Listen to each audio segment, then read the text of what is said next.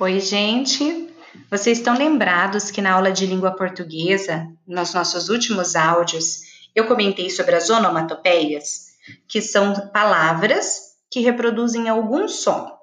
Esses sons, eu também disse, que são super comuns de serem usados durante uma contação de histórias, especialmente nas contações orais, tá?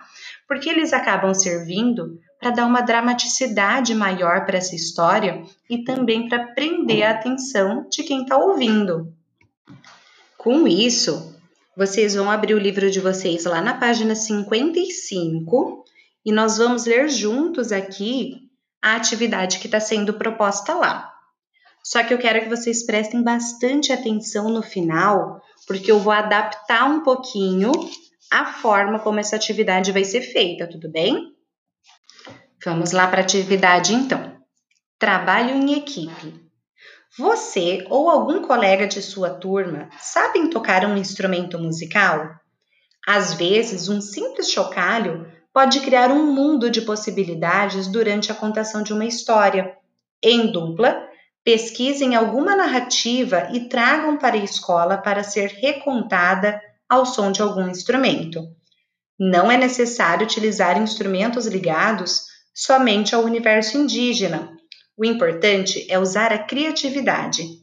Caso não seja possível fazer a atividade com instrumentos musicais, pesquise efeitos sonoros, como sons da natureza, para reproduzir na hora do relato.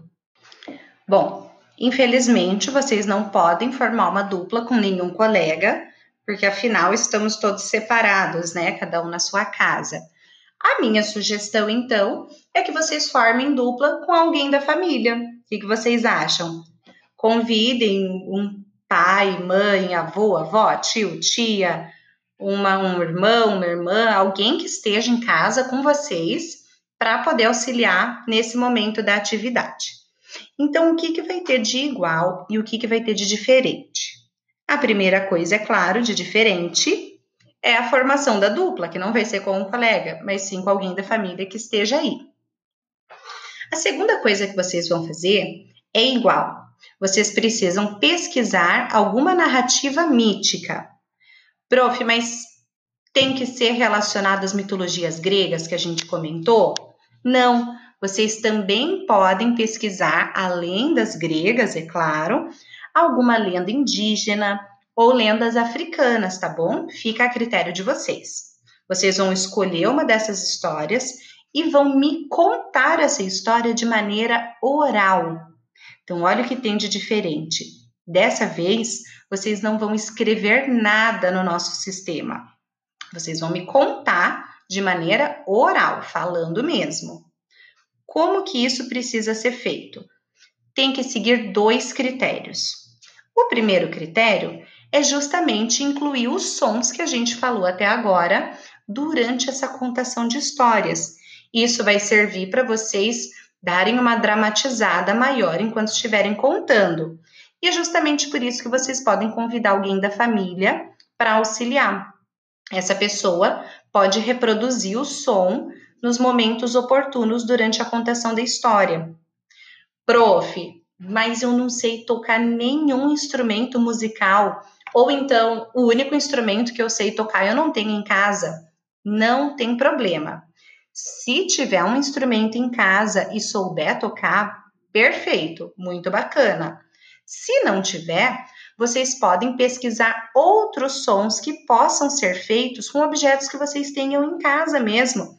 Folha de papel alumínio, latinha, arroz e feijão, é, um banco que vocês possam usar para fazer tipo um tambor. Vocês podem pesquisar e usar a criatividade mesmo agora. E aí sim vocês vão reproduzir o som da melhor forma possível que tiver relacionado à história, claro, para causar aquele suspense, para fazer aquela integração da melhor maneira possível. E a terceira coisa, depois que vocês escolherem a história que vão contar, conseguirem é, incluir os sons nessa contação de histórias, vocês podem optar por duas maneiras de me enviar esse relato.